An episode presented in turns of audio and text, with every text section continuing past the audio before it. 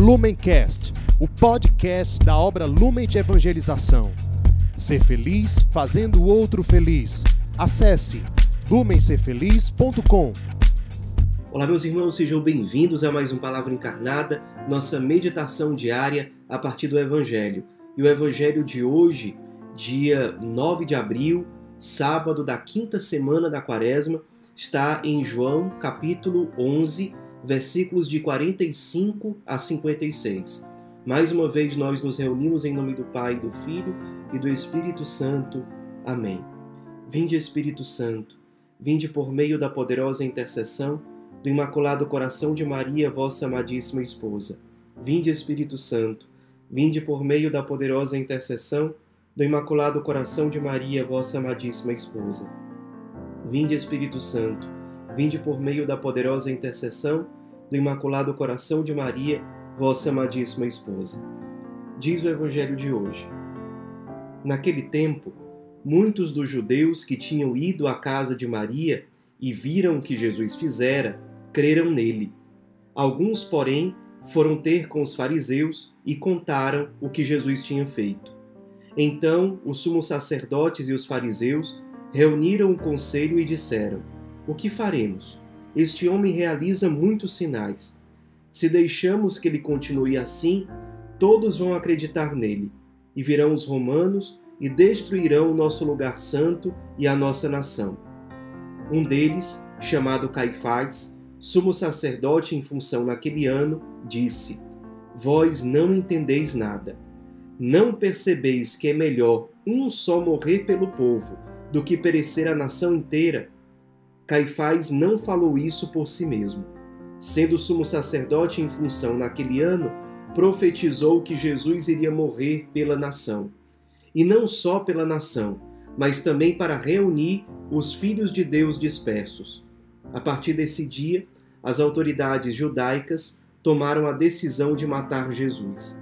Por isso, Jesus não andava mais em público no meio dos judeus retirou-se para uma região perto do deserto, para a cidade chamada Efraim. Ali permaneceu com os seus discípulos. A Páscoa dos judeus estava próxima.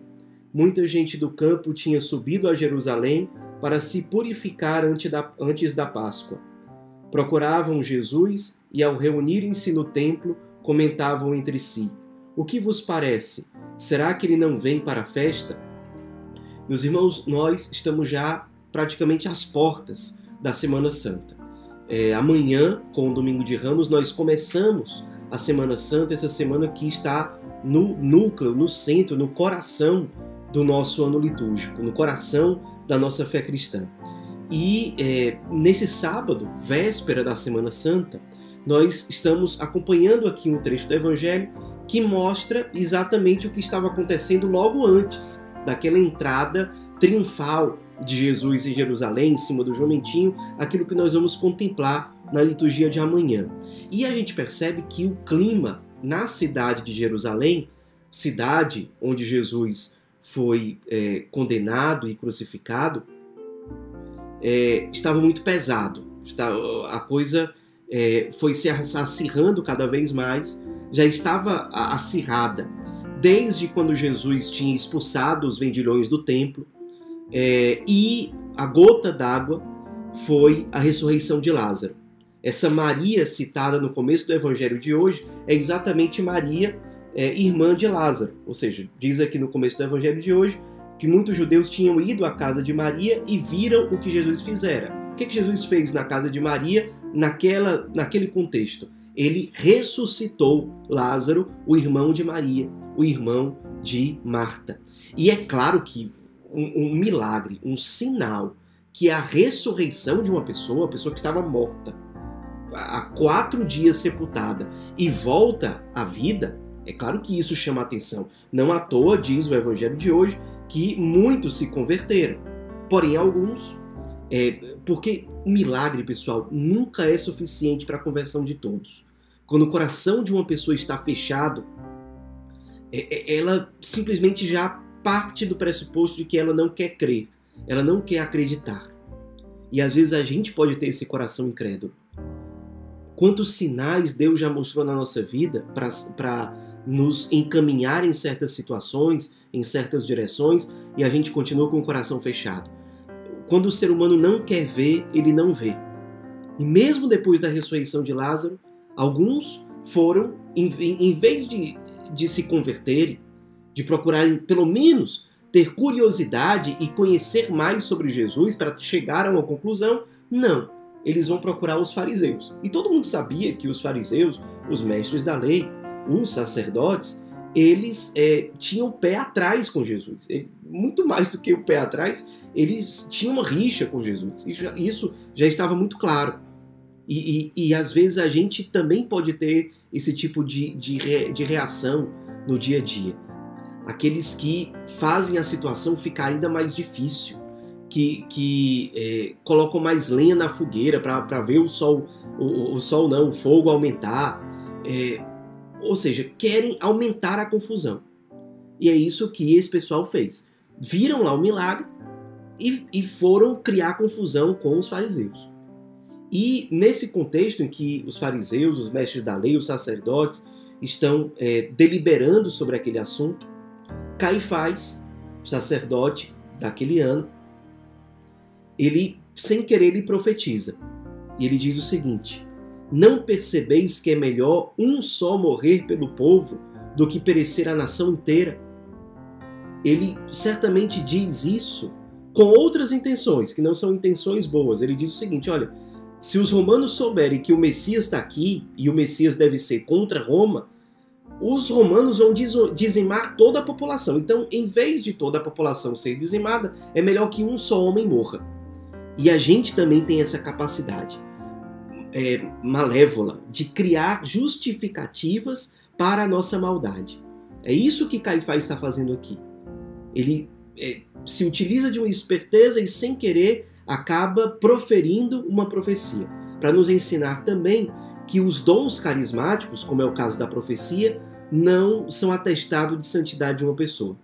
Às vezes a gente vê uma pessoa é, é, ser canal de Deus para uma manifestação extraordinária carismática, não necessariamente aquela pessoa é santa. Os dons de santificação, os dons infusos, esses sim são sinais da santidade de alguém. Então a gente tem que ter cuidado com manifestações extraordinárias. Está aqui, Caifás profetizou, mas é, é, um dos grandes responsáveis pela morte de Jesus.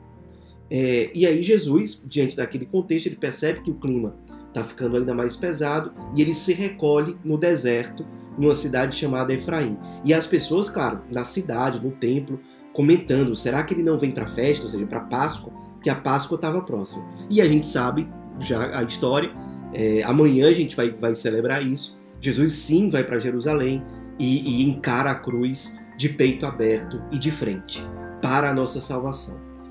Para nossa reflexão concreta, além desses pontos que a gente foi citando aqui, é, eu gostaria de propor uma coisa para a gente refletir com seriedade a partir do Evangelho de hoje.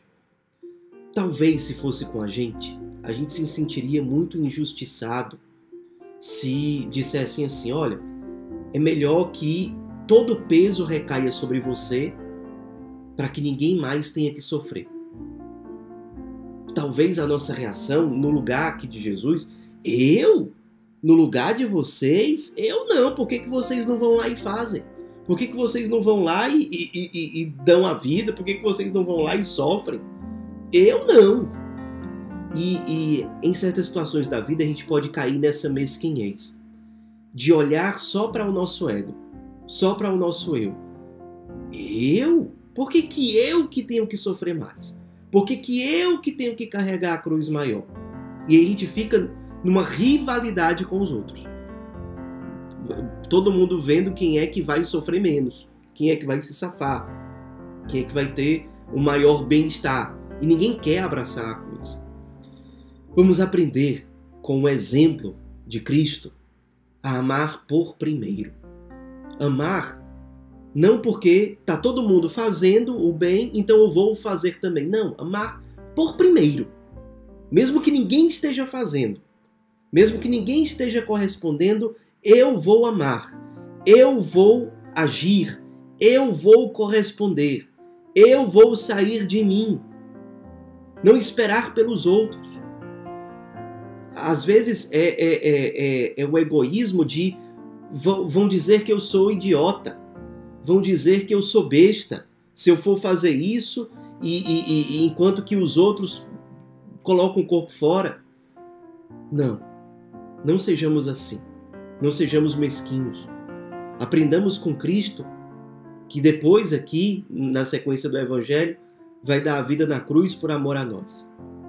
Ele tinha toda a justificativa do mundo para dizer: vocês são os culpados, vocês pecaram, eu não. Ele poderia dizer isso, mas amou por primeiro, nos amou e nos amou até o fim. E nós que somos seus discípulos, somos chamados a amar da mesma forma. Mesmo que não entendam, mesmo que achem que nós estamos sendo idiotas. Amar por primeiro. Não colocar o nosso eu no centro de forma mesquinha, egoísta, fechada em si mesmo, mas capaz de nos dar, de nos ofertar, de amar, de tomar a iniciativa de ser resposta. Sejamos verdadeiramente generosos como Cristo, por causa de Deus, e não simplesmente para atrair aplausos, não simplesmente para atrair é, atenção, para atrair é, reconhecimento. Amar por primeiro, por causa de Deus, que nos amou por primeiro, por causa de Cristo, que morreu por amor a nós sem merecer. Amemos por primeiro, amemos como Cristo, permitamos ter os mesmos sentimentos que Ele. Que a ação do Espírito Santo em nós encontre total liberdade para nos configurar ao Cristo. Que a Virgem Maria interceda por nós. Ave Maria, cheia de graça, o Senhor é convosco. Bendita sois vós entre as mulheres, e bendito é o fruto do vosso ventre, Jesus. Santa Maria, Mãe de Deus, rogai por nós, pecadores, agora e na hora de nossa morte. Amém. Em nome do Pai, do Filho e do Espírito Santo. Amém. Lumencast, o podcast da obra Lumen de Evangelização. Ser feliz fazendo o outro feliz. Acesse lumencerfeliz.com.